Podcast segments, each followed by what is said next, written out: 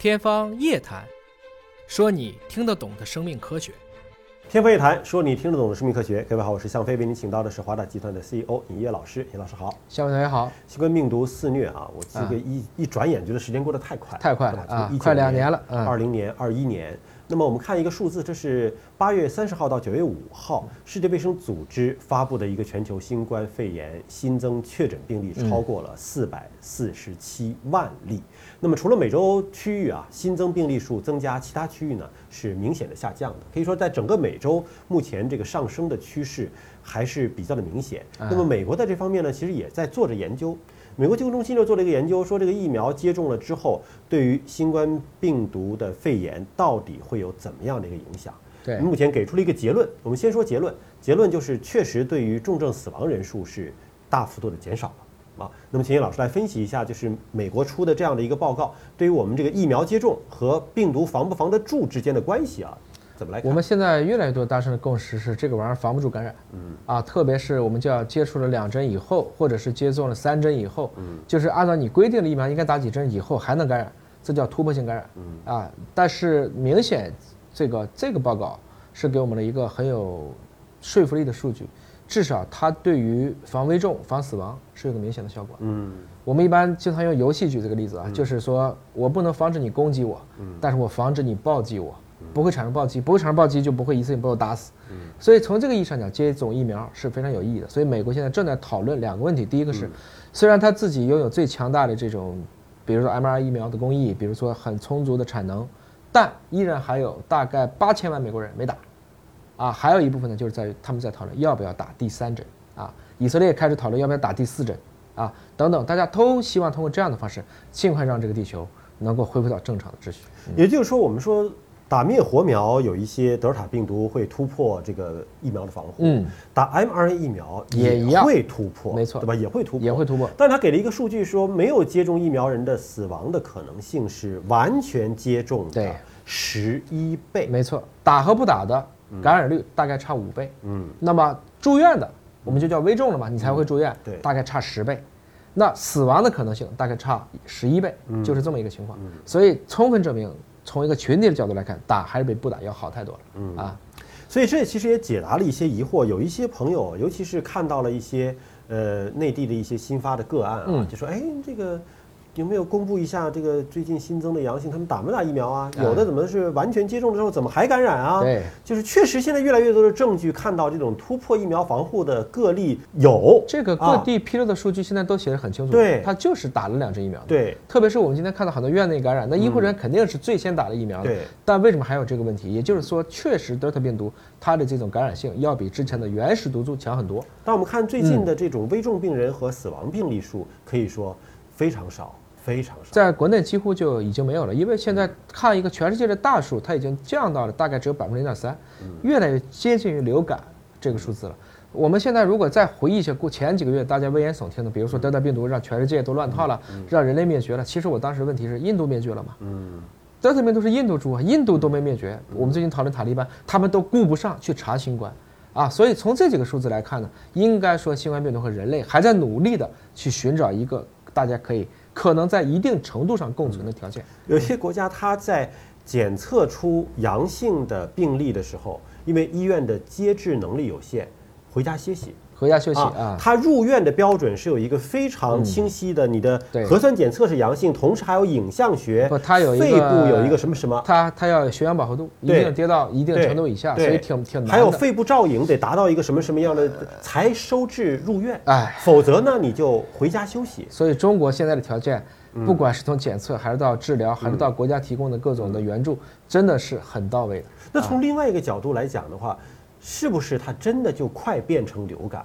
我觉得从历史这个角度来看，它大概率应该是这么一个状态。嗯，因为我们必须要回答几个问题啊。首先，我们会不会跟微生物或者和病毒共存？一定会，一定会啊。但是我不是说我要跟疫情共存，肯定不让有疫情。对，什么叫疫情？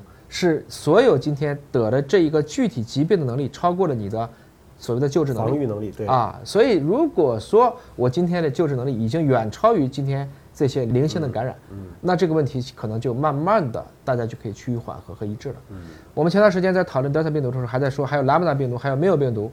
其实你后来发现，这两个病毒声音也越来越小了，反倒是有一群不明真相的自媒体总是在不断的再去好像渲染这个病毒有多厉害多厉害，啊！但是你如果把我们去年从一月份开始看到的所有的这些阴谋论的文章，你现在倒过来再看一遍，你会觉得有好多问题提得非常的可笑。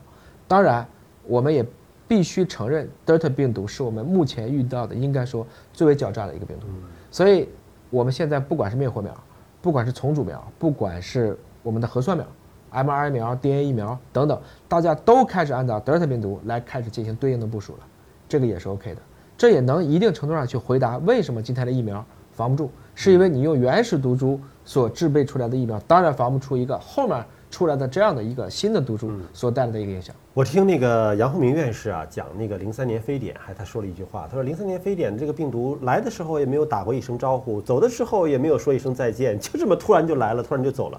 为什么德尔塔病毒或者说新冠病毒不能够像零三年一样呢？它怎么就是迟迟的不肯离开呢？变来变去，每变一次，对我们的影响似乎又变得更多了。这个两个问题，第一个问题是在于呢，在过去的十八年连续三次，从 SARS 到 MERS 再到新冠。这个病毒在一直在变，在一直突破人类的底线，嗯啊，就是你想防的我就能突破。比如说我们这次发现小学生感染，嗯，我们过去一直在强调这个病毒其实更多的是对老年人，嗯，易危重，这个孩子一般会症状比较轻，但明显因为你防防防防防，你成人都接种疫苗了，我最后就开始去突破你可能没有接种疫苗这个群体，这是一个。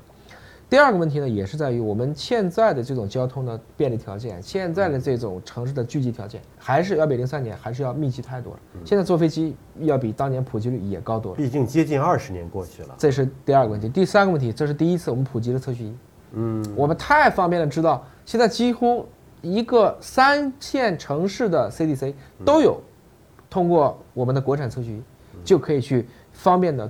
知道这个病毒的变异，嗯，我们现在是拿着显微镜，拿着测序仪在盯着病毒变变变变在变，嗯，不是这个现象，我想它不是一个突然发生的，它只是我们这一次是史无前例的发现，如此的清晰的发现和认知的，嗯，最后一个问题呢，你如果知道更多的这样的一些传染病的话，你知道我能举出至少五个或十个比现在新冠还严重的艾滋病，嗯，像结核、疟疾。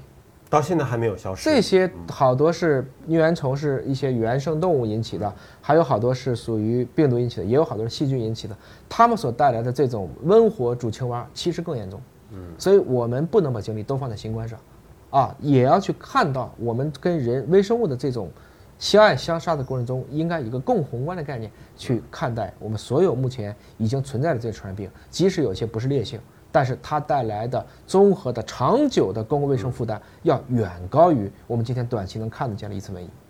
所以您刚才说那个话，我我希望再重复一下您的语言，就是我们当然不是希望跟疫情一直共存下去，不能跟疫情共存，一定不是这样的。我们是希望早日恢复正常的，但是人类。一定是跟微生物长期共存下去的。没有新冠，还有下一次疫情。你不可能把一个微生物彻底的消灭掉，是不可能的，对对吧？我们最早遇到冠状病毒，现在的证据大约在两万五千年到三万年之前就遇到了。嗯，因为我们有些基因变了。嗯然后其实我们的鼻腔内本来就携带一种到四种，大概我们叫普通型的冠状病毒。对，我们今天叫普通型的冠状病毒，是因为你六十年代才认知，嗯，三十年代才基础上才发现，你哪知道这个病毒是在哪一个朝代就已经侵犯到人体当中，当年引起的这个压力会不会比今天的新冠差，我们都不得而知。只不过当年也许小国寡民，也许就是都很温和，也许最危重的那一批连村子都没出去，就像埃博拉一样，它就已经销声匿迹了。我们和病毒的这个相处是几十亿年的时间，嗯，所以从这个意义上讲呢，如果你能把你的眼界稍微开阔一点，我们会对这个病毒，会对人类和微生物的未来的相处更加的乐观和有信心。嗯，不就都是碳基生物嘛，对吧？互相串个亲戚，差不多，互相串个门儿，人家也想活呀。啊，好，感谢您关注今天的节目，下期节目时间我们再会。